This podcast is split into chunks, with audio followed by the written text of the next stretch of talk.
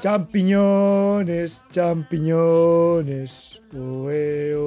Sí, lo siento. Soy, soy de la generación que vio a Pepe Reina celebrar así los títulos de España y además como, como reina también me he quedado calvo. Así que, ¿qué otra manera de abrir el podcast? El primer podcast Scouser post título. Esto es importante. Nunca antes en la historia de este podcast hayamos ganado nada. Porque, por lo que sea, iniciamos esta aventura, una temporada en la que nos comimos una gran... Bueno, quiero dar la bienvenida a este podcast de, campeones vestidos, vestidos de gala. Eh, tenemos a Alex Minerismo, que además, además, Alex consiguió también un ascenso este fin de semana, ¿verdad? anterior, vamos a buscar los dos éxitos y al final pues se, consiguió. Increíble, increíble fin de semana. No voy a preguntarte por, eh, por la resaca porque imagino que fue grandiosa el, el lunes. También hubo resaca, pero emocional, tras el stream de Rincón de Anfield post final. Menuda, menuda, menudo día, eh, Xavi, y menudo, menudo stream. Estuvo bien, ¿verdad? Como tú dirías y como has empezado, Come you like, it's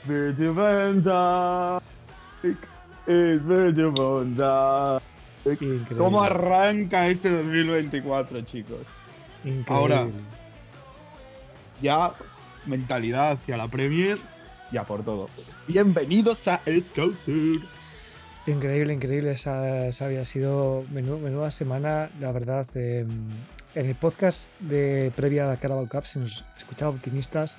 Creo que el partido hace ya cuatro días, tampoco vamos a tenernos mucho, pero menudo partido fue. Em, lo comentamos en el stream de Rincón de Anfield justo después de que, de que acabase.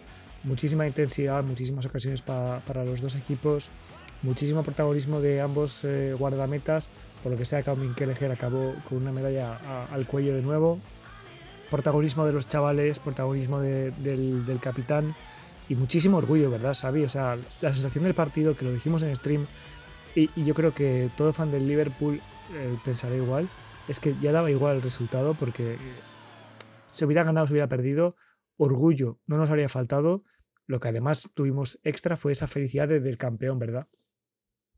Fue una locura, fue una locura absoluta el momento en el que, en el que empiezan a entrar chavales al, campo, que he estado viendo, por cierto, estos últimos días en Sky Sports y, y en diferentes tertulias, como que el tema de la edad, pues bueno, el Liverpool eran más mayores incluso que, y el Chelsea, bueno, entiendo que una persona con dos neuronas entiende que no es eh, edad eh, longeva normal, natural, sino edad longeva futbolística. Chavales que hace dos días estaban en clase de ciencias sociales y se metieron en un campo a jugar una final de Copa de Inglaterra como el que nada. Yo creí desde el primer momento y ya os lo dije, estaba celebrando un día antes, no sé por qué, pero tenía todo el rato esa sensación de que íbamos a ganar. Incluso en ese momento, cuando salen los chavales, hubo un momento que, que dije, hostia, esto, ¿por dónde lo cogemos? Pero fue empezar la, la primera parte de la, de la prórroga y no me lo creía. No atacaba el Chelsea, no llegaban, no mordían con el equipo que tenían. Tantos billones y millones y dinero son los que se han bañado. Y ahí están. Que jugaron muy bien, eh, ahora ya fuera de, fuera de bromas, pero en la prórroga murieron. Y yo no sé si estaban ya, bueno, que lo dijo de hecho Poquetino, estaban esperando unos penaltis, pero no puedes esperar unos penaltis cuando estás jugando en el campo. Entonces, pues bueno, merecido, mucha ilusión, mucho espíritu de club y, y muy bien de cara a lo que falta de temporada, porque te demuestra que puedes con todo y, y contra todo, sobre todo. Sí, bueno, yo creo que acabas de resumir a la perfección los, los, 120, los 120 minutos muy buen partido de los, de los jóvenes. También muy de acuerdo contigo en que no es tanta la edad que ponga en, su carta de identidad eh, británica, sino la experiencia que tengan en, el más alto nivel. Yo creo que los jugadores del Chelsea, nadie duda de que son jóvenes, pero llevan en Premier League muchos más años que, jugadores como, como yo que sé. Um, eh, Dance, ¿cuánto Su segundo partido como profesional y, gana un título, te quiero decir. Entonces, bueno, em, también hay que diferenciar eh, los jóvenes que te salen de la, de la cantera a los jóvenes que te llegan por billetera. Que de nuevo, me parece muy bien que el Chelsea esté invirtiendo en el futuro, pero que parece que han querido invalidar el, valor de lo conseguido por, por esos muchachos por el mero hecho de, de que la media edad sea superior, cuando en realidad me sigue pareciendo de un mérito increíble que chavales de la academia sacaron adelante la, la prórroga en, en, Wembley, además, un sitio bastante emblemático para, para, cualquier futbolista inglés. Yo ya no, ya no tanto por, por, por, eso, Diego, que dices, que también, o sea, yo no creo que ellos, que desde los medios se intente desbaratar tanto lo del Liverpool, sino justificar un poco lo del Chelsea.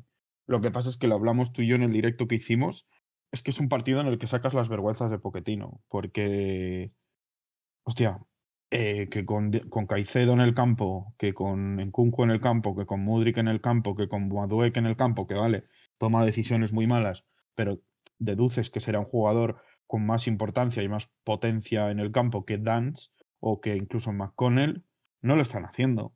Y que te dominan en toda la segunda parte con un equipo que, hostia, los ves acabar los cinco minutos de partido y están pidiendo la hora. Hablo del Liverpool en este caso. Pues que saca todas las vergüenzas del equipo de Poquetino. Es que es. Yo lo dije en su momento y lo sigo pensando. Hay que darle tiempo a los proyectos. Bien, pero una cosa es darte, darte tiempo si estás compitiendo en Champions y otra es muy difícil es estar compitiendo con el sub-23 del Liverpool en la final de la Carabao y perdiendo. Sí, sí, eh, desde luego, vamos, y, desde aquí lo decimos que, que yo, yo, era el primero que tenía fe en que, en que Pochettino esta etapa le fuera mejor, no le está yendo, y bastante de acuerdo con que, que es una final que, que saca un poco sus, sus, sus, costuras a la vista. Hubo muchos detalles eh, post partido que, que, dejaron, que dejaron huella. Bueno, las celebraciones de Darwin Núñez atropellando a Curtis Jones y, a Salah. Eh, eh, diciendo que, que, tiene que ver con los médicos porque le dijeron que Darwin y, sus bolais no estaban listos cuando, cuando para, para celebrar, sí que lo estaban. Eh, muchísimos detalles también, las propias declaraciones de Klopp diciendo que era el título, eh, una de las noches más especiales para él. En general, yo creo que eh, como fans de Liverpool no nos sorprenden esas declaraciones. Sí que me ha preguntado mucha gente ajena al equipo si no se está flipando Klopp al decir eso. Yo les he dicho que, obviamente, obviamente en el palmarés el título que más va a brillar seguramente sea la, la Premier League muy pareja con la Champions League. Pero en cuanto a, en cuanto a importancia simbólica, ganar un título un mes después de anunciar que, que, dejas el club en el que has pasado los últimos ocho años y encima con, haciendo prueba de que uno de tus mayores llegados para ese club va a ser una academia muy potente. Yo, yo creo que sinceramente corroboro, o sea, no creo que Klopp dijera eso en plan falsa humildad de no, esto es más importante que una Champions. Obviamente no es más importante que una Champions, pero a nivel simbólico, yo a nivel simbólico he llorado más el domingo que con la Premier League. Uf. Uf, yo no. Yo sí, tío, yo sí, porque la, la, a ver, la Premier League llevábamos 25 puntos de ventaja, te quiero decir. Llegó un momento en el que la Premier League 2020 ya era cuestión de, no de, no de, o sea, era cuestión de, de un cuándo, ¿sabes?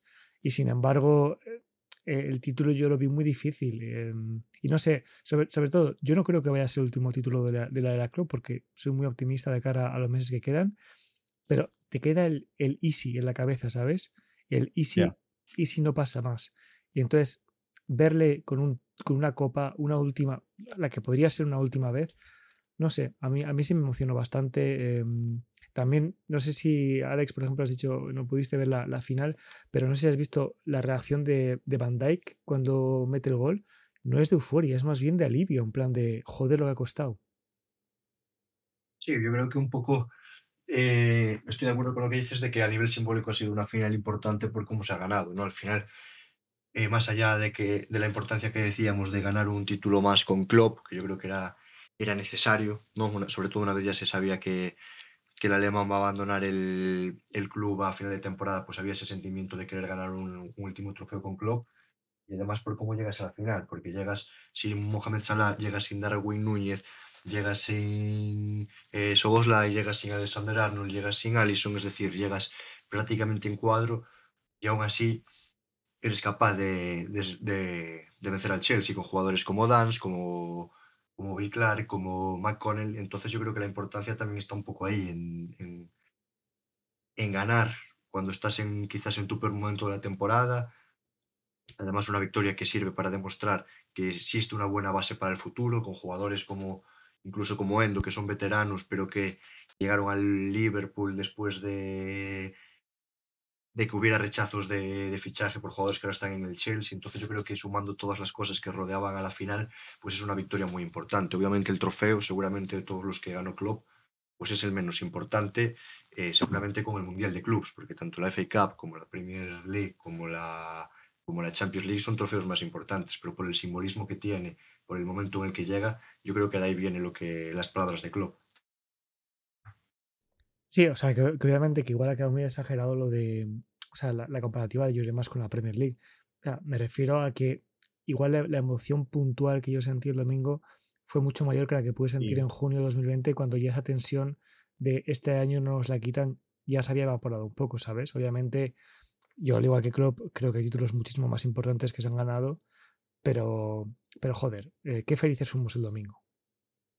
Sí, joder, al final es un golpe de... O sea, yo también entiendo y de hecho creo que mm, lo he dicho ya y si no lo he dicho me reitero con ello, el ganar ganar el domingo implica un, un empujón muy fuerte para hacia lo que queda de temporada y, y, es el motivo. Es también un momento en el que yo creo que igual estaréis de acuerdo conmigo, que es como cerrar la mala etapa de la que veníamos y del pensar que ya el Liverpool estaba un poco a traspiés y que le costaba y el terminar de consolidar que el Liverpool está de vuelta es una manera de clavar la primera piedra o el primer clavo, si lo queréis decir así. Y, joder, a mí, para mí también, o sea, para mí fue increíble el, empujón y el no dejar de creer y el cuando escuchamos la conversación de Klopp antes de, la prórroga fue increíble. O sea, fue una salvajada y, y, fue un momento de que yo creo que todo el mundo pensó que, pues bueno, si perdéis, no pasa nada, ¿sabes? O sea, habéis llegado hasta aquí, lo hemos dado todo, pero es que yo incluso en ese momento decía, es que, es que, es que van a ganar. Y evidentemente, eh, salvando distancias con, pues, con lo que hemos dicho de la Premier y todo, yo creo que es muy importante este título a nivel más anímico que, que lo que luego pueda significar, porque yo creo que luego con unos años lo recordaremos como cuando el Liverpool volvió de, de haber estado en, en lo más profundo.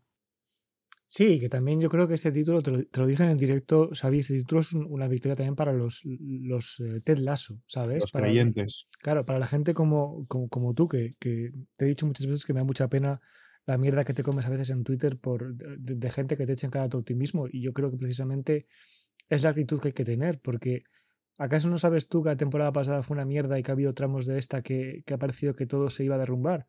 Pues claro que lo sabes, pero ¿qué, ¿qué vamos a hacer? O sea, y lo sabes tú, lo sé yo, lo sabe Alex y lo sabe el que te pone el comentario. Pero hay gente como, como tú y como este podcast que intentamos siempre tirar para, para arriba y, yo qué sé, un poco esa frase de los Monty Python de siempre mirar el lado brillante de la vida. Y hay gente que, que, que, a la mínima que, empatas en, en, Luton ya están, nada, que acaba la temporada ya. Pues no sé, ese título también Creo que es una victoria para, los creyentes porque, porque todo, todo parecía indicar que no se iba a ganar. Y, aún así se ha ganado. Y bueno, eh, ¿queréis comentar algo? Yo tampoco quería hablarme mucho en la final porque em, el domingo se cerró la etapa Carabao Cup, ahora queda la, la, parte más eh, dura de la guerra. Y además, se vienen cositas. Si vienen cositas, ha habido movimiento en el gallinero del fútbol europeo, Xavi. Eh, estas últimas 24 horas ha estado Fabricio Romano con el teclado a, fuego vivo, ¿no? Ah, está una cosa interesante. Está arrancando el mercado, aunque tiene sentido que arranque antes de, de hora. Si queréis, empiezo por unos y después sigo por otros, o si queréis lo comentamos entre todos. Pero bueno, esta, no, esta semana, bueno, estas semanas ya han ido saltando informaciones sobre todos los Arras, sobre Vascos, que Liverpool ya había, sobre todo el Finway Sports Group, FSG, para, para matizar un poco más, eh, que bueno, que el Liverpool y ellos en concreto están buscando este nuevo entrenador, se están encargando, aunque hasta que no haya un director deportivo nuevo no vayan a arrancar, o en este caso podría ser Michael Edwards, que que tendría todo el sentido del mundo. Empezando por ahí, pues hoy que estamos a lunes 28 de febrero, no, miércoles, miércoles 28 de febrero, salía la noticia esta mañana de que, en exclusiva por Fabrizio, que el Liverpool, bueno, se iba a mover ya, se iba a mover rápido otra vez por Michael Edwards, que le iban a hacer una oferta más grande de la que le hicieron al principio, que rechazó. Em, y bueno, que querían hacerle esta oferta porque es con la persona en la que más confían y que si no, si no se, si no se aceptaba, se moverían pronto hacia otra persona porque quieren tenerlo cerrado a mediados de marzo todo esto. No sé qué pensáis y cómo lo veis. Parece que le quieren dar un rol senior y él quiere el control absoluto de todos los, eh, todas las operaciones deportivas del club. Bueno, Alex, estarás de acuerdo conmigo que siempre lo hemos dicho también el año pasado, una de las figuras clave en esta era, esta era Klopp ha sido Michael Edwards. Y, yo no sé qué opinas tú, Alex, pero para mí su regreso a, Liverpool, además con plenos poderes, sería una buena noticia. Eh, para mí sí, yo no tendría dudas en un principio en, darle todo ese poder que él, demanda para firmar el contrato. Eh, yo creo que ha habido aparte de Jürgen Klopp, un gran nombre a la hora de construir este, este Liverpool tan exitoso que vivimos en los últimos años, que, y es Michael Edwards, él fue el que trajo a jugadores como Salah, como Mané, como Firmino, como Allison, como Van Dijk, etcétera, etcétera, que han sido los que han construido, los que han sido la columna vertebral del Liverpool que ha ganado la Premier League y que, y que ha ganado la Champions League. Entonces, yo creo que el Liverpool puede estar tranquilo si le, si le vuelve a ceder a él el acabar de construir este Liverpool que se ha empezado a formar este verano con, con George eh, que no sé cómo se pronuncia. Sí, bueno, pasaba la historia como el, tipo que nos trajo al Samurai Wataruendo, que yo creo que ha sido una, una, gran aportación. Mucha gente se rió tanto de su nombramiento como de precisamente el fichaje del japonés. Y oye, por el momento se puede decir que, que no estuvo muy, muy desacertado, pero obviamente em, Michael Edwards para mí figura, figura, clave en, figura clave en la construcción de, este Liverpool. Me gustaría saber también qué significa esto, la llegada de Edwards, de cara a la búsqueda de entrenador, porque no sé, o sea, no sé hasta qué punto Edwards quiere también tener la última palabra sobre entrenador, supongo que la querrá tener, y no sé qué consideración tiene Edwards a, a Alonso, porque igual para Edwards es mejor que venga otro. Eh, bueno, eh, sobre lo que sabemos de esto, sabemos que el Finway Sports Group ya ha entrevistado, o al menos ya llevan probablemente un mes o algo más de un mes hablando con, con el entorno de Xavi Alonso y, con el propio Xavi Alonso. Y bueno, hoy nos ha confirmado de alguna manera u otra Paul Joyce eh, que, que, estas pues, conversaciones ya han tenido lugar. Y también van a entrevistar a Rubén Amorim. El, el, número uno para el puesto es Xavi Alonso y creo que está bastante claro. De hecho, ya salido más noticias del conocido periodista mm, especialista del Bayern de Múnich, eh, Christian Falk, que el Liverpool ya ha contactado directamente con su agente y que, aún así los dirigentes del Leverkusen están confiados en que rechace la oferta. ¿Qué pasa? Que bueno, también ha estado ha hablado de eso Fabricio Romano más tarde y cree que es muy difícil que, que Xavi Alonso se quede, según lo que ha hablado él con sus fuentes.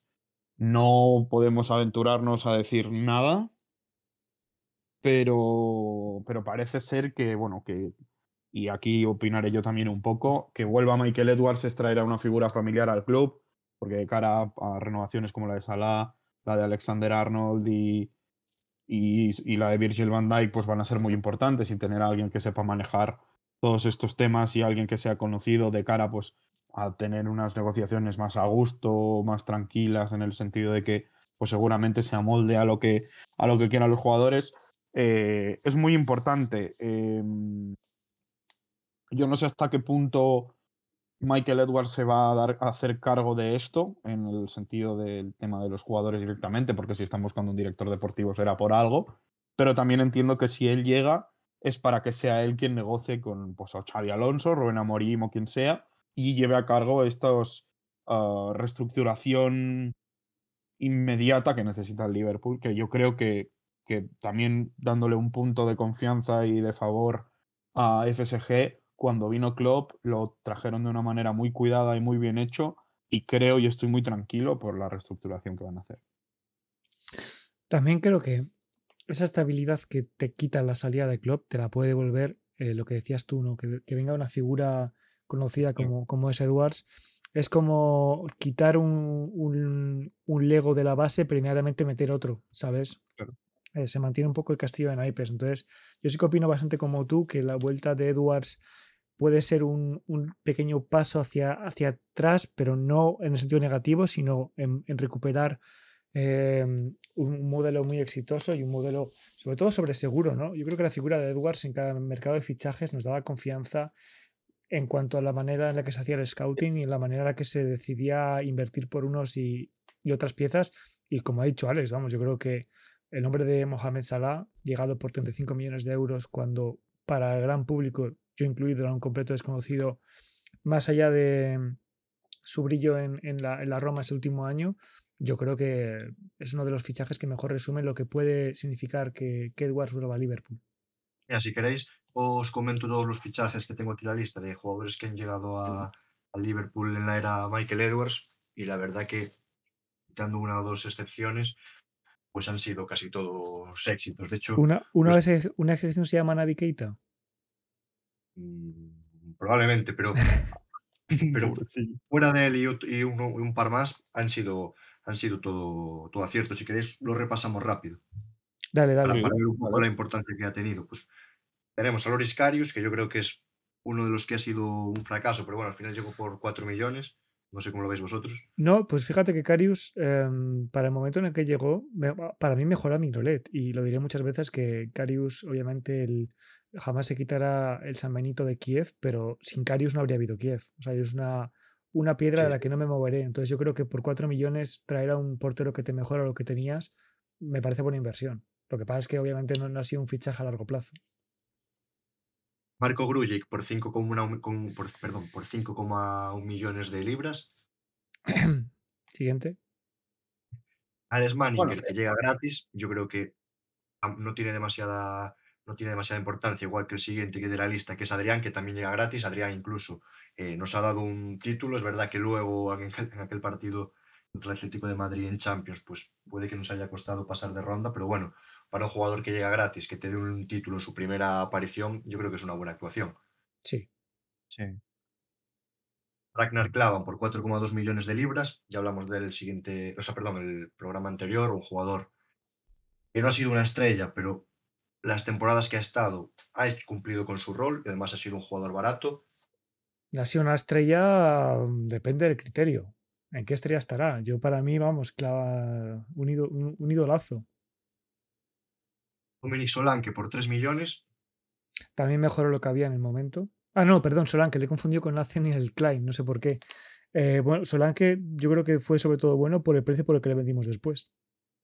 Claro, al final ha sido un buen negocio, no ha sido un jugador que tuviera un rendimiento importante, aunque ahora está siendo uno de los grandes delanteros de la Premier League esta temporada, pero ha sido un, un, buen negocio para el club. Navi Keita por 53 millones, que yo creo que es el gran, sí, el gran, gran error de la época Edwards. Sí. Es el gran.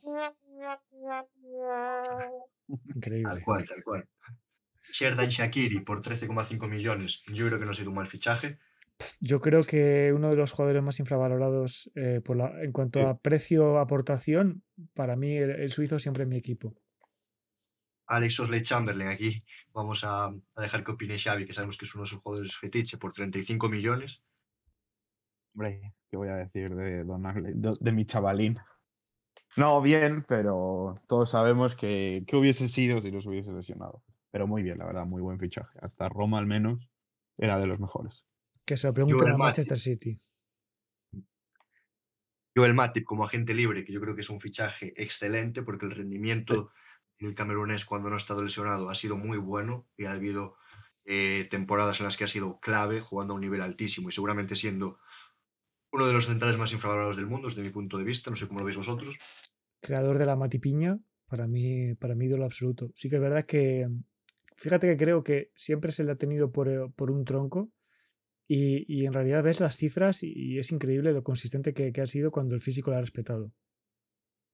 Sí, yo no, no, no puedo añadir mucho más. Eh, yo creo que ha sido buen jugador. Sí que es verdad que se le podría haber, se le ha pedido siempre un poco más, pero evidentemente después con la llegada de Conate hay un salto de nivel, pero yo creo que muy cumplidor, incluso en ciertos momentos con picos muy altos. Takumi Minamino por 7,25 millones. El niño de mis ojos, eh, buen fichaje, ¿no? El, hombre de las copas en, el 22. Em, yo lo que, lo que dije el otro día, por, el precio por el que llega y además llegando en enero aquel año, no me parece mala inversión. Me queda la espina de que creo que podríamos incluso haber sacado más de él a nivel deportivo y económico. Y a partir de aquí empieza ya los, los fichajes de verdad. Son siete los que quedan por comentar. Los voy a decir todos del tirón y luego yo creo que podemos, podemos hablar un poquito de ellos. Georgino Wijnaldum, Alison Becker, Fabiño, Andrew Robertson, Sadio Mane, Mohamed Salah y Virgil van Dijk. Son siete nombres que son claves en la era club, que no podemos entender todo el éxito que se ha vivido estos años sin mencionarlos. Entonces yo creo que sería una muy buena noticia que una persona que ha sido la encargada o la responsable de traer a todos estos nombres encima por unos precios muy, muy aceptables, Vignaldo 25 millones, Allison 67 millones, Fabiño 39, Robertson 10, Sadio Mane 34, Mohamed Salah 37 y Virgil van Dijk 75, pues sea el encargado de, de, seguir construyendo al nuevo Liverpool. Además, un nuevo Liverpool que desde mi punto de vista, no sé si estáis de acuerdo, está en un momento mucho mejor al que había cuando, cuando llegó Michael Edwards por primera vez, porque el Liverpool de ahora ya tiene un grupo de jóvenes muy interesante sobre el que construir. Está Curtis Jones, está Harvey Elliott, está Gakpo, está Luis Díaz, está Darwin Núñez, está Alexander Arnold, está Conate, está McAllister, está Soboslai. Tienes veteranos como Van Dyke, como Robertson, como Allison. Habrá que ver qué pasa con ellos, pero dos o tres años más van a dar. Entonces yo creo que tener a este Michael Edwards que con tres, cuatro o cinco piezas más puede hacer una plantilla de las mejores que ha tenido Liverpool en su historia es una gran noticia. Sí, sí, vamos, yo creo que mm, hablamos de, mira, no fue José Mourinho, ¿no? El que habló una vez de, los legados y, yo creo que, mm, que, lo que dejó Michael Edwards, o sea, lo que, lo que se encontró Michael Edwards en, el, cuando llegó a, Anfield, lo que dejó y lo que puede reencontrarse ahora, yo creo que es una, es una base, o sea, ¿qué entrenador no querría venir en realidad? O sea, es que por primera vez, en, porque en 2015 cuando viene Klopp, para mí fue un milagro que Klopp viniera, porque el, Liverpool tenía nombre, pero no tenía proyecto deportivo, o sea, eh, y ves el primer once de Klopp y te preguntas cómo coño un tipo que venía de, plantarle cara al, Bayern Múnich en, en, Bundesliga y de, de aspirar a Champions, cómo aceptó venir a, nuestro proyecto cuando sabía perfectamente que, iba a ser un, paso atrás en cuanto a, la espera. Y entonces yo creo que el, legado que nos dejan, ya no solo los nombres que has dicho, que, mm, son jugadores asentados en, la primera, en el primer equipo, sino incluso también el trabajo que se ha hecho en la cantera, em, nombres como Baistetic, como como Connell, no sé, yo creo que el futuro, el futuro es prometedor. Y bueno, yo quería aprovechar también para decir una cosa, eh, ya respecto a los últimos nombres que ha dicho eh, Alex. Yo creo que es muy importante ver que también el, hecho de que lo quieran traer, hay un, hay un punto que, que, yo creo que es clave, que es el hecho de que él quiera tomar todas las decisiones de, deportivas. Esto, esto evidentemente es algo personal y es una cosa que creo yo. Y es que él pueda hacer ciertos retoques para, para que él acomode de cara a los fichajes. Quiero decir, eh, no sé si esto ocurriría o no ocurriría, pero me da la sensación de que como que igual no nos hemos atrevido a ir por, a por Bellingham por X y esto hay que desbloquear tal para poder hacerlo. Y creo que él lo que quiere es hacer algo así. Hablo de Bellingham como podría hablar de cualquier otro jugador. Es decir, igual hay unas normas que se respetan, pues como el Liverpool hace una cosa que es muy similar al Madrid, que es que tiene el, rango de, salarios. Quién sabe si ahora llega él y dice, pues oye, mira, pues igual para, para proteger a Salah o incluso más ahora a estas alturas a Trent Alexander Arnold, habrá que hacer un esfuerzo. Que yo creo que por Trent precisamente no, porque Trent es del Liverpool y morirá siendo del Liverpool y, dudo mucho que se vaya a un equipo, pues si se va a ir a un equipo se irá al Madrid o al Barça. Pero, pero yo creo que, que, lo que busca es un poco esto, controlar estas cosas y, ofrecerle a un entrenador eh, un proyecto deportivo en el que está la persona que ha construido todo lo que habéis dicho vosotros es clave. También te digo, estamos dando por hecho que va a venir, pero yo a día de hoy la sensación que tengo y con las noticias que han salido es que lo van a tirar todo por él. Y si él ha de ser quien lo reconstruya y él ha pedido X cosas, se las van a dar segurísimo. Entonces yo creo que más cómodo que con él no habrá nadie. Además, sobre lo que decías tú, de que todavía no es seguro que venga, a mí hay una cosa que me da tranquilidad, y es que no sé si os acordáis, que hace no mucho, creo que hace no, no era más de un par de meses, el nombre de Michael Edwards sonó muy fuerte para Manchester United, no sé si os acordáis.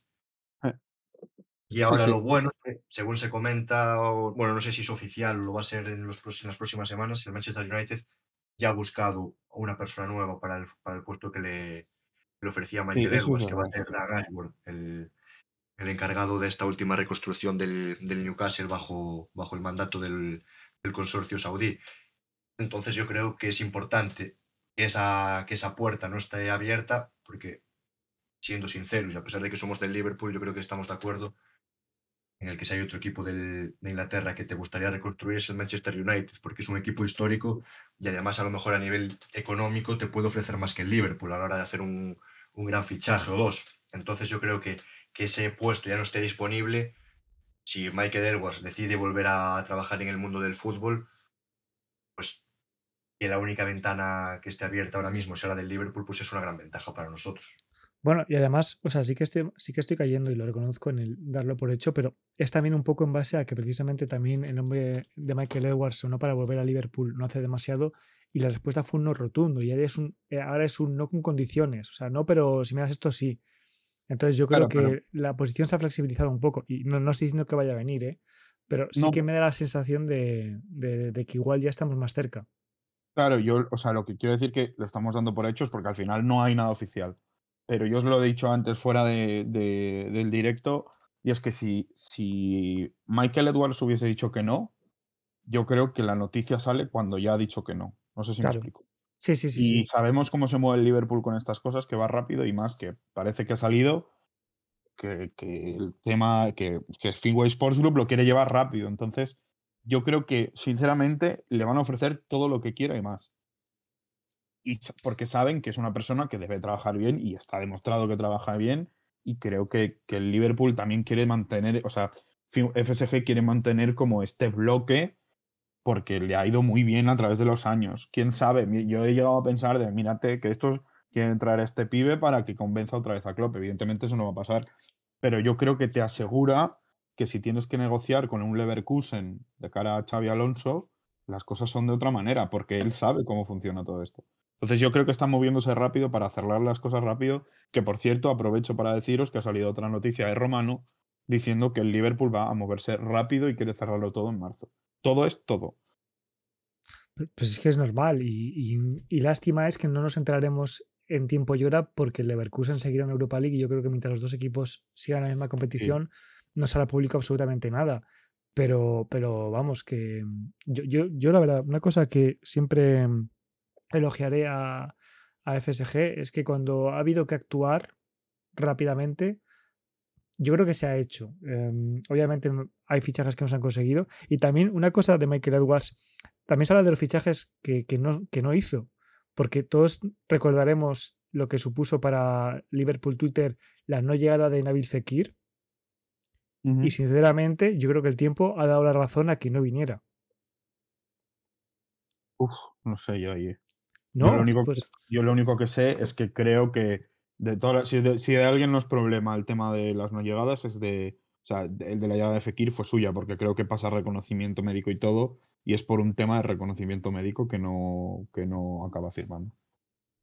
Sí, pero bueno, yo estoy de acuerdo con Diego. Al final, Fekir es un gran jugador, pero ha sido un gran jugador a nivel Betis. Con todos mis respetos a la afición del Betis y al club. Es un club muy grande en España, pero no es un club del nivel Liverpool. El Liverpool cuando, cuando, cuando está Michael Edwards bajo su mando, es un club que opta a todos los títulos. El Betis es un jugador, o sea, perdón, es un club que de, Europa League y ha sido un jugador importante en ese contexto, pero yo creo que el Liverpool al final ha encontrado eh, al puesto en el que buscaba eh, ocupar a Nabil Fekir soluciones mucho mejores. Entonces yo... No, ¿no? Sí, sí, no, que, entiendo la observación de, de Xavi, pero también recuerdo que cuando se detecta problema físico en el, en el, reconocimiento médico, lo que se hace es pedir al Lyon a Aulas que rebaje el precio. Y es cuando Aulas se niega que el Liverpool dice, pues por este precio no vamos a comprar a Fekir. Entonces, a eso me refiero a que se dijo no, porque igual, igual haces como el Chelsea con Nkunku, tiras para adelante y, luego te pasa, o sea que, repito, ¿eh? He puesto Nkunku por poner un ejemplo de que no sé qué pasa con Nkunku, es un misterio, yo creo que en el Chelsea lo saben, pero ya llegó lesionado, ¿sabes? Entonces te quiero decir que, que me gusta un poco ese... A mí lo de Fekir, con el tiempo lo he visto como como una acción de, hostia, qué difícil es tomar esa decisión de decir, por mucho que el jugador no se encaje y que sea muy bueno o que tenga mucho potencial, hay que decir que no por, porque por este precio no podemos. A, eso me refería. ¿eh? Obviamente sí que recuerdo el tema del reconocimiento médico. Recordemos que es un jugador con el que estaban hechas ya las fotos y la presentación que, se ha ido filtrando y, y, a eso me refería. ¿eh? Pero creo que la, observación de Xavi sobre, sobre el estado físico era, era totalmente, totalmente oportuna. También, chicos, no sé qué opináis. Em, el verano pasado muchas de las noticias relacionadas con el universo Liverpool vinieron precisamente de, de Fabricio Romano y muchas venían un poco, no diría intoxicadas, pero sí daban la sensación de que estaban un poco, como dicen en inglés, biased para, para un lado. A mí me da mucha confianza que en estos temas de tanto de entrenador como de, como de fichajes se estén mojando periodistas que son bastante fiables para, para la onda Liverpool, como pueden ser eh, Paul Joyce, por ejemplo, que si no me corrígeme, Sabi, si no me equivoco, pero Joyce es el que ha hablado de lo de Edwards también. Sí, sí, bueno, de hecho, eh, con, lo que, con lo que dices es verdad, al final, a mí me sorprende que así, haya sido Joyce hoy mismo que haya dicho, no, no, el, el número uno es Xavi Alonso, que de una manera u otra es evidente, pero hasta que no te salta un, un periodista como él, es raro. O sea, no te lo terminas de creer. Sí que es verdad Que, que, bueno, que parece que, pasando cosas.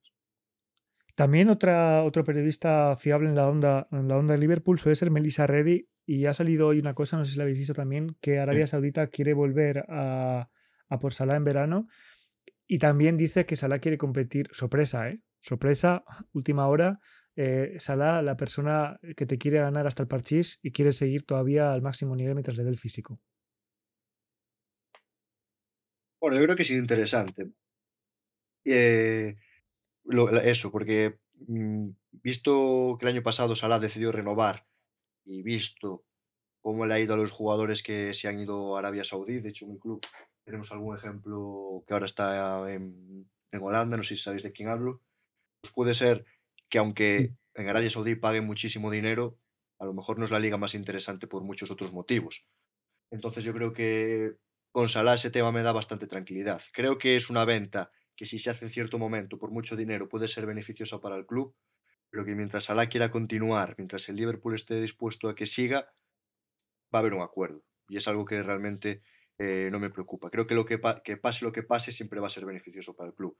Porque cuando se queda, si se queda es porque todavía está en, un estado para hacerlo y si se va va a ser por mucho dinero y cuando las dos partes estén de acuerdo. Y es que a mí, lo comentó, lo comentó en su momento, a mí a día de hoy me da mucho más miedo que, que suene eh, un PSG o, u, otro equipo que Arabia Saudita. Porque yo creo que Salah, habiendo competido en tres finales de Champions League, habiendo ganado solo una, yo creo que tiene esa espina y, creo que quiere seguir compitiendo en, en, máximo nivel europeo. Yo creo que mientras el Liverpool se lo pueda ofrecer, obviamente te va a pedir eh, él y su famoso agente en cada negociación te van a pedir eh, lo máximo que, puedan sacar, pero es que a una leyenda como Salah, siempre que entre dentro de, lo razonable por, su estatus, es que yo se lo daba, o sea, sinceramente se lo daba. Hasta que, no sé, hasta que igual, hombre, si, si con 37 años sigue metiendo ya igual 5 goles por temporada, te sigue pidiendo tal, pues ahí igual ya sí que hay que decir, te queremos mucho, Mo, pero, pero no, pero yo qué sé, todavía yo creo que sí que le quedan, le quedan fútbol en las piernas para mínimo dos temporadas más al alto rendimiento y, ha demostrado, ha demostrado que es una persona que se cuida, es una persona que tiene hambre y jugadores como él siempre mi equipo. Sí, bueno, yo os voy a dar una opinión que igual es un poco distinta a la vuestra, aunque creo que la vuestra quizás es más inteligente que la mía, pero yo creo que él se ha ganado el derecho a hacer lo que quiera. Quiero decir, yo, si yo, yo soy el, el director técnico del Liverpool y me dice que yo creo que es lo que va a pasar, porque creo que también tenemos la tendencia, todo el mundo, a pensar que al ser un jugador tan grande es difícil que no tenga novias durante todo el año para que se quiera ir. Y también pienso que él es lo suficientemente inteligente, incluso su agente, de saber que, pues, yo no quiero demeritar a, la, a la Liga de Arabia Saudí, pero a día de hoy no compites, o sea, no, no puedes competirle a la Champions, estás en la mejor liga del mundo. Y yo creo que a lo que os estaba diciendo un poco, este, esta grandeza que tiene Salah nos hace pensar que en cualquier momento se va. Eh, yo creo que a, día de hoy ya no, no piensas en un Madrid o en un Barça, pero sí que puedes pensar en un Paris Saint Germain. Pero mi sensación y como realmente creo que no le vemos ni le ve la, la prensa, eh, bueno, no sé si lo habéis visto, que ayer salió lo de McAllister cuando se enteró que Klopp se iba, que Salah dijo como que tenía que ser una despedida muy especial en el momento en cual, cuando se enteraron que, tenían que hacerlo lo mejor posible. Yo creo que es una persona que se va a retirar en el Liverpool. Me da esa sensación. Y si no, se irá muy mayor o a Egipto o ya a Arabia, pero se va a ir cuando ya no pueda competir. Es un animal competitivo y es lo que has dicho tú un poco, Diego. No creo que se marche. No creo que te vayas a París. tiene que ser también una locura. Hombre, si se tiene que ir a algún sitio, que se venga a París a, darme los buenos días y igual así consigo un, motivo para ir al, parque, al parque de los príncipes en algún momento de, mi vida. Pero vamos, que totalmente de acuerdo contigo, yo creo, ojalá, ¿eh? ojalá el bueno de Mo se retire, se retire en Anfield porque además también em, hay una cosa que me gusta mucho de, de Salah y es que es consciente no solo de los récords a nivel internacional de goles o a nivel eh, inglés, sino también es consciente de los propios récords a batir en el club. Porque alguna vez ha dicho, estoy ya no sé cuántos goles de, de Gerard o de Fowler, y, creo que eh, le conocemos todos. Mientras le quede alguno a tiro, va a querer ir a por él. Va a querer ir a por él y, su nombre va a estar escrito en, letras de oro en la historia de este club. Y lo pensaba, lo pensaba el otro día, chicos, por ir cerrando un poco el tema este de, de, Salah y, el entrenador. Yo no sé vosotros, pero em, ayer me entró un ataque de nostalgia muy gordo pensando en que algún día yo espero tener hijos y espero que la vida me sonría y que me salgan del Liverpool y no del Real Madrid, sinceramente.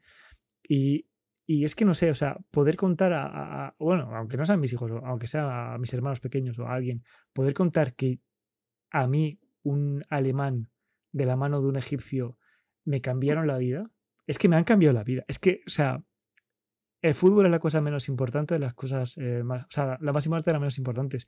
Pero es que yo humildemente pienso que sin Jurgen Klopp no habría habido Scousers, sin Mohamed Salah no habría habido Scousers y posiblemente habría acabado desenganchado el fútbol hace muchos años. O sea, si me como, si me como otro Andy Carroll eh, en 2020, o, ¿sabes? Em, y no sé, me entró muchísima nostalgia de, pensar que, que, uno de ellos se va y que en un día se, se irá al otro. Y a la vez felicidad de, de saber que cuando algún, algún viejete me hable de, de Fowler y, Douglas y tal, poder decirle, pues mira, yo, yo, viví, yo viví la era Klopp. Claro. Sí, pero yo creo que además lo bonito de eso es, y, de, y del Liverpool que tenemos en la actualidad, es que obviamente, como dices tú, va a dar mucha pena que se vaya Salah, porque Salah ha sido una persona, aunque no la conozcamos personalmente, pues ha estado con nosotros todos los domingos durante 6, 7 años, ¿no? Pero creo que también es bonito pensar que ahora estamos en un Liverpool que aunque se vaya Salah, pues a lo mejor dentro de seis o siete años podremos contar la historia de Darwin Núñez o si cuando se fue Henderson, pues a lo mejor podemos contar la historia de McAllister o Soboslai y vamos a contar también la historia de Alexander Arnold. Yo creo que eso es lo bonito que, de ser el Liverpool ahora mismo, ¿no? que existe un proyecto a futuro y que existen motivos para seguir apoyando al equipo, para seguir sintiéndose muy orgulloso y muy esperanzado a pesar de que las grandes, los grandes artífices de los últimos años se estén yendo, porque se ha ido Wijnaldum, se ha ido Firmino, se ha ido Henderson, se ha ido Milner, se ha ido mucha gente, pero es que hace dos días acabamos de celebrar un título. Y a lo mejor dentro de dos meses podemos estar celebrando dos más.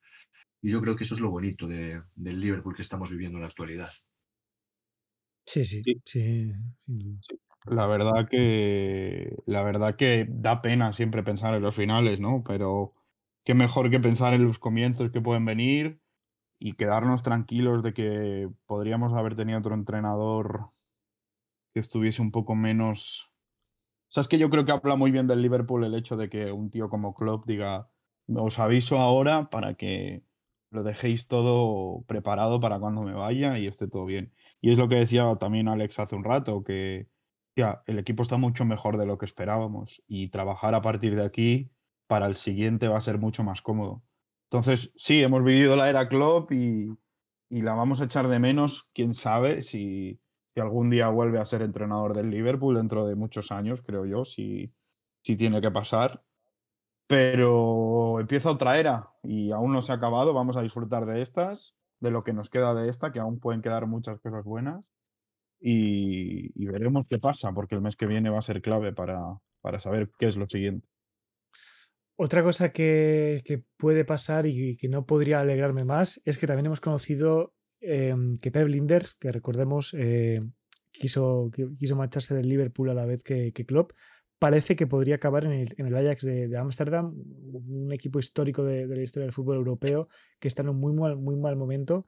Y yo sinceramente, ojalá, ojalá ocurra y ojalá le vaya bien porque, porque Linders es, eh, es también una persona a la que yo creo que le hemos cogido muchísimo cariño y joder, que su nombre suene para el banquillo de, del Ajax, a mí sinceramente me, me pone cachondo ¿eh? lo, que puede hacer, lo que puede hacer Linders en Ámsterdam.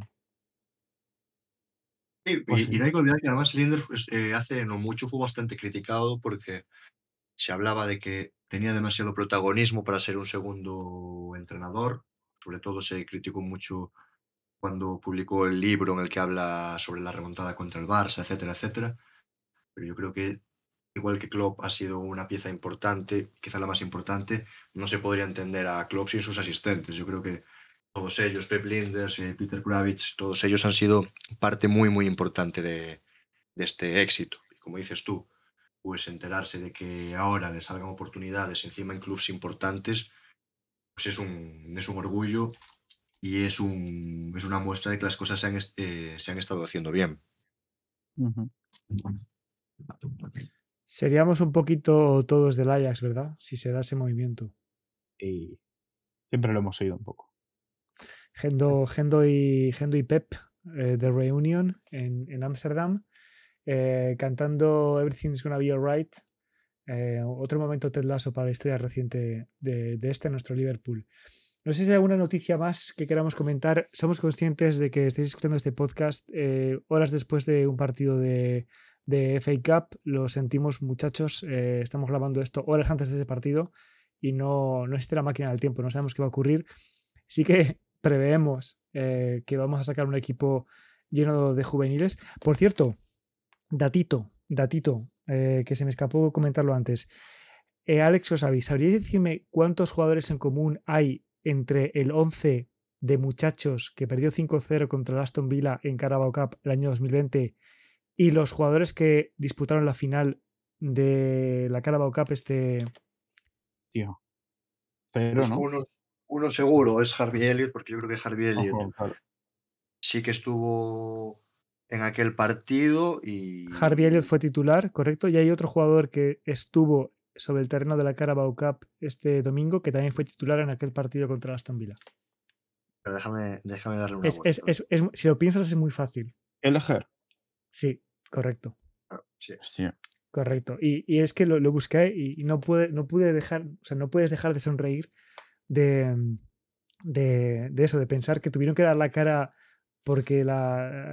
No sé quién organiza la, la Copa de la Liga, pero bueno, aquel, aquel simpático gesto de no movernos el partido siendo conscientes de que nuestro primer equipo estaba en, no sé si era Arabia Saudita, donde se celebraba aquel, aquel Mundial de Clubes, y que tuvimos que salir con los muchachos y ver que dos de ellos, años después, eh, no es que se han redimido, porque tampoco creo que haya que, que, que hacer redención por aquel partido, pero no sé, que hayan sido partícipes de, de, ese mismo título, a mí, no sé. Al ver la estadística ayer, la verdad es que sonreí bastante. Pues estoy mola, revisando el once de ese día y, y tela lo que había. Sí, está, estaba Sepp Van de Berg. Eh, es que lo he mirado yo también ayer. Eh, hay muchos jugadores de estos que sonaban como para futuras joyas que al final se han, se han acabado yendo. Um, ¿Puedes decir el 11, porfa? Sí, mira, Eleger, todavía plantilla del Liverpool, lateral derecho, de la, lateral derecho, perdón. Y Jana Hoever, eh, ahora mismo en sí. City Championship. Centrales, Emma de Berg, todavía en propiedad de Liverpool, pero cedido en Mainz. El otro central, Morgan Boyce, actualmente en segunda división escocesa en el Inverness, lateral derecho, perdón, lateral izquierdo, Tony Gallagher, primera escocesa en el St. Johnston, medio campo para Harvey Kane, y actualmente en League One en el Barnsley. Eh, Pedro Chirivela. en el Nantes, capitán ahora mismo, ¿no? Sí, en el Nantes, en primera división francesa. Isaac Chris Davis en el Eupen de la Liga Belga. Arriba, Harvey Elliott, no hace falta decir nada sobre él. Thomas Hill, todavía la, en la dinámica del Liverpool, pero en la plantilla del sub-21. Longstaff, actualmente también en segunda división escocesa en el Inverness. Y en el banquillo, en, eh, Ben Winterbottom en el segundo equipo del Brentford. Lighton en League 2 en el Swindon Town. James Norris en League 2 en el Trummy Rovers. Elijah Dixon Bonner en Championship en el Queen's Rangers. Ted Clarkson en el Aberdeen de primera división escocesa Leighton Stewart en el Preston North End de Championship y Jack Byrne en el Green Morton de también segunda escocesa, Championship Scott. Terrible. ¿eh? Es, Madre un, mía. es un equipo que ninguno está a gran nivel, o sea, perdón, a un nivel de primera división de una liga potente, salvo Kelleher, Harvey Elliott y Chirivela. Bueno, y Seb Battenberg también. Sí, sí. Eh, no sé, por, ir acabando, chicos, y, tras este, este inciso, he visto circular estos días en Twitter una imagen que igual nos puede dar para completar estos últimos 10 minutos de programa, la de tiempo en el club eh, bajito y una barra súper alta de, impacto en el club. No sé si tenéis algún jugador de, reciente que creéis que ha tenido, o sea, que en muy poco tiempo ha tenido mucho impacto. Em, igual os pilla contrapié. Si queréis, empiezo con, los míos para daros una idea un poco de lo que busco. Vale. Yo tengo uno. Yo, yo, lo pensé, ¿eh? lo pensé mucho y diría eh, que por tiempo, eh, hago un inciso, tiempo en el primer equipo. para mí sería seguramente Rhys Williams empatado con, con Nathaniel Phillips, porque creo que los meses de 2021 que tuvieron en que, que encargarse de la defensa central tuvieron muchísimo impacto porque básicamente eh, nos, dieron la clasificación a Champions el, año siguiente, que es en el que se llega a la final. Entonces, para mí, no han tenido muchas más oportunidades en el primer equipo. De hecho, creo que Ruiz Williams concretamente no ha vuelto a jugar. Nathaniel Phillips sí que ha tenido más minutos, pero no, no, ha, conseguido asentarse, obviamente, cuando, cuando han vuelto los, los titulares, pero yo creo que son dos jugadores que además recordemos que ni siquiera se contaba con ellos, porque el Liverpool ese año, cuando se lesionan Van Dijk y Gómez, ficha a Osan Kabak y a. Mm, ¿Cómo se llamaba este? Del North Preston que no llegó ni a eh, jugar. ben Davis. Ben Davis. Se fichan esos dos jugadores para que hagan esa función y al final acabamos tirando de, de Rhys Williams y Nathaniel Phillips. Y no sé, para mí serían esos dos. No sé si tenéis alguno, por ejemplo, tú, Xavi, ¿tienes uno? Pero estamos hablando de jugadores que ya no juegan. No, no, no, que están, o que están jugando. Si tienes alguno que ya muy poco tiempo ya tiene un impacto brutal, puedes decirlo también. Hombre, yo creo que, hay uno que es muy evidente. No sé si lo iba a decir Alex, que quizás se lo estoy quitando, pero Conor Bradley. Eh, uf. ¿No? ¿O me estoy pues equivocando?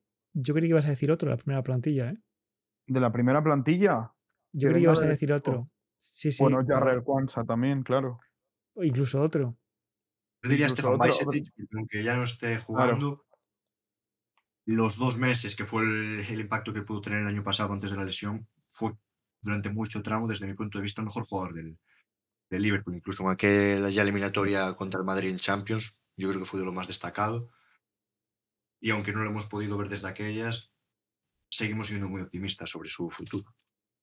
Sí, Bicetic no lo hemos comentado cuando hemos dado un poco el, repaso de, bajas, pero también ha comentado Klopp que ya está entrenando y que solo le falta la, luz verde médica, ¿no? él ya está bien, está recuperado sin dolor y está entrenando con normalidad. Lo que pasa o sea, con normalidad sin contacto, evidentemente. Lo que pasa es que le falta el ok de los médicos. Yo creo que es más un tema de asegurar y de que salga bien y que no tenga que comerse otra temporada larga que, que esto. No creo que le quede más, mucho más de dos semanas, un mes. Pues, pues, eh, pues eh, tengo muchas ganas de verle. ¿eh? Tengo muchísimas ganas de verle. También ha dicho Klopp que ya está pain, pain free, o sea que ya no sufre dolores de su lesión. Así que eso es muy buena noticia. Yo creí que ibais a decir a uno de los dos Wataru Endo. Pero yo pensaba que hablabas del club. O sea, yo había pensado en Wataru Endo, pero entendía jugadores que venían de la cantera. Ah, no, no, pues mala mía. o sea, me refería en general. Sí que es verdad que los dos ejemplos que he puesto yo igual inducían un poco a eso, pero no, no, me refería más bien a, o sea, gente que lleva muy poco tiempo en, en el Liverpool. Luego yo he tirado, obviamente, he puesto el matiz de que hay el primer equipo porque Nathaniel Phillips y Rhys Williams tampoco tuvieron tanto, o sea, llevaban mucho tiempo en el Liverpool, solo que no a primer nivel, ¿sabes? Por eso, por eso puse el Sí, matiz. pero, pero aún así, te voy a decir una cosa. Evidentemente lo de, lo de Endo es increíble, pero aún así me parece más increíble lo de Conor Bradley. ¿eh? Porque desde el minuto uno es muy bueno. Sí. Bueno, es que Eli, Eli Kwanzaa, eh, claro, tú les ves jugar y cre- crees que es su tercera temporada en el máximo nivel. ¿eh? y que son jugadores que yo creo que los tres coincidimos en que en algún momento de su carrera van a ser titulares indiscutibles en el Liverpool. Pues seguramente. De hecho, Kwanzaa ya, ya le dijo a Joel Matip, lo siento por ti, Joel, pero voy a aprovechar para hacerme con tu sitio, ¿no? Claro. Y yo creo que Kwanzaa es el relevo natural de Van Dijk. No sé si igual me estoy columpiando un poco aquí, pero es por lo que vemos, ve- por lo que veo yo en el campo, el liderazgo y la calma, la templanza que tiene es muy de Van Dijk. Podría ser, podría ser. Eh, espigado también, una, una calma. de- de- es que es verdad que es un central de estos que le- les corre horcha- horchata por las venas, ¿no? Cuando le sale bien te, te alegras muchísimo, pero cuando le sale mal te, te, te molesta, en plan de. Ah. Pero bueno, habrá que ver, habrá que ver la predicción. No sé si queréis comentar algo más, chicos. No, yo creo que ya está todo bastante repasado. Y, y nada, a ver qué pasa hoy en la final de la FA Cup. Veremos, contra el Southampton, contra los Saints. Veremos qué, qué pasa. También habrá sorteo. Ah, mira, no lo Bueno, hemos claro, comentado. recordar, eso te iba a decir, hay que recordar que se viene Esparta de Praga. Se viene Esparta de Praga, la verdad, para lo que podía haber sido ese sorteo y para otros emparejamientos que hubo, ni tan mal, eh, diremos ni tan mal. em, me parece que hay partidos mucho más complejos, la verdad. Y al, al Bayer Leverkusen, que es el otro coco, le ha tocado el poderoso Karabaj. Así que equipo de Azerbaiyán puede ser el Karabaj. Un equipo Sí. azerbayo. Así que habrá que ver un poco. Lo que no sé, y no he conseguido verlo estos días, es si hay posibilidades de cruzarnos con ellos antes de la final o si. Porque no, no- no- la verdad es que los sorteos de la UEFA no me entero muy bien nunca. De, Hay otro sorteo. Hay otro cuartos. sorteo todavía, ¿verdad? Sorteo Sí, hace como-. Como sorteo Champions, en cuartos se dan los caminos ya. Cierto, cierto, cierto. Es verdad que, que en el año 2022, por ejemplo, desde cuartos supimos ya que nos podía tocar Bayern Villarreal o alguno de esos en, en la final. Que si queréis, si queréis, os digo los emparejamientos de la Sí, Europa porque League. hiciste, hiciste un directo, un directo guapísimo eh, en el que pusiste apodos a absolutamente todos los clubes. Sí, pues ahora que lo digo, no encuentro los emparejamientos. Aquí están. Ahora mismo os lo digo. Pues para empezar tenemos, si no me equivoco, bueno, pues no, no quiere funcionar la página. Esparta de Praga, Liverpool, bueno, gallo ahí. Olympique de Marseille, Villarreal, Roma, Brighton, Anjo Albion, este va a ser buen emparejamiento, creo. Benfica, Rangers, que también pinta bien. El Friburgo contra el West Ham United. Sporting Club de Portugal, Atalanta, que este también va a ser un partido interesante. Asociazione Calcio Milane, Slavia de Praga y Karabakh Leverkusen. Y a partir de aquí, pues lo que pase se verá en cuartos quién va contra quién. Pero se puede quedar muy compacta, ¿eh? los cuartos de final con equipos de bastante alto nivel, la verdad. Veremos, veremos lo que, lo que ocurre. Recordemos, ida 7 de marzo en Praga, vuelta 14 de marzo en Anfield. Muchachos, no sé si queréis comentar algo más. Eh, la verdad, seguimos todavía un poco de resaca emocional. Yo, yo ya se me ha bajado un poquito la euforia igual. Eh, después de lo que pasa en FA Cup, volverá a aumentar o no. Recordemos que este fin de semana en Premier League visitamos City Ground contra eh, un Nottingham Forest que la verdad no está demasiado bien.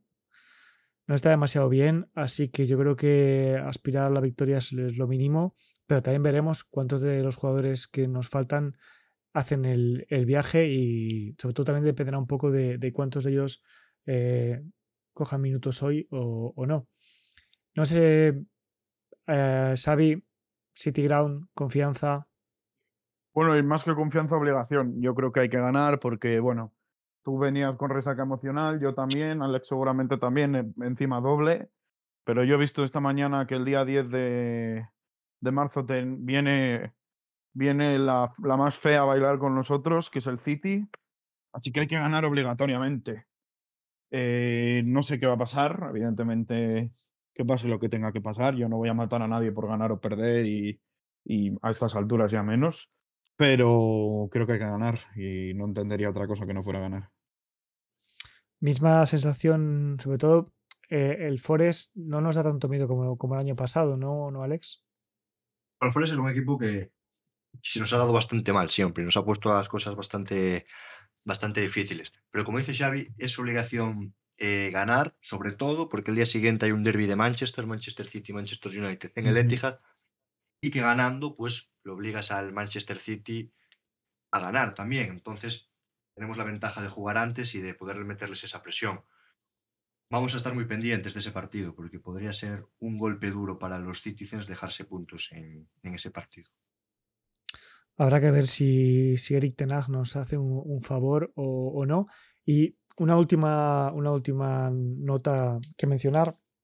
Después de este fin de semana, eh, ambos equipos tenemos compromisos europeos, como ya hemos dicho, el Liverpool eh, en Praga el día 7 y el City reciba el Copenhague el día 6, así que el City llegará con un día más de descanso a Anfield, que en cualquier otra circunstancia me habría dado igual, pero teniendo tantos problemas físicos, la verdad es que ese día menos de descanso yo creo que sí que nos va a picar un poquito. Pero bueno, haremos una previa de cara a ese partido contra el City, en el que no valdrán las excusas del de, descanso o no descanso, porque es otro partido en el que estás obligado a ganar. Bueno, y, y hasta entonces. ¿Sí? No, que evidentemente nos estamos hablando mucho del City, pero no olvidarse del Arsenal, que viene también sí, muy fuerte, la verdad. Yo, yo, con un poco de perspectiva, me alegro de haber jugado ya los dos partidos de, Premier League contra el Arsenal, porque otro partido que para mí va a decidir lo que ocurra en esta Premier League va a ser el del 31 de marzo, Manchester City-Arsenal, que yo creo que también, independientemente de lo que haga Liverpool por su lado, yo creo que ese partido también puede tener muchísimo impacto en, la, o sea, en, quién acabe levantando la copa en el mes de mayo. Xavi y Alex, ha sido como siempre un placer. Alex, te deseo que pases una muy buena semana. No sé qué objetivos, no sé si a nivel fútbol si os queda un, otra competición o si ya habéis terminado la, temporada. Bueno, nos queda todavía la Copa y acabar la, acabar la Liga, ¿no? Pero bueno, el objetivo principal ya está hecho, que era el ascenso. Ahora intentar competir en la Copa, pero, pero bueno, ya con mucha menos presión y, y aprovecharemos también para que juegue la gente menos habitual. Muy bien, así a, a dos rotaciones a los chavales. Y tú, Xavi, pues te deseo también una muy buena semana y nos seguiremos leyendo con las victorias porque desde que pones ese tweet nos está yendo bien, ¿eh? Bueno, eh, se me ha olvidado decirlo antes. Mm, mañana que escucharán, mañana que es hoy, para el que nos esté escuchando, eh, yo espero que nos estemos leyendo ahora mismo con la putísima victoria y no espero nada menos que ello. Eh, bueno, lo mismo os digo a los dos, tened una buena semana. Yo no tengo tantos compromisos deportivos. mi único compromiso deportivo es que este fin de semana, el sábado, vuelve la Fórmula 1.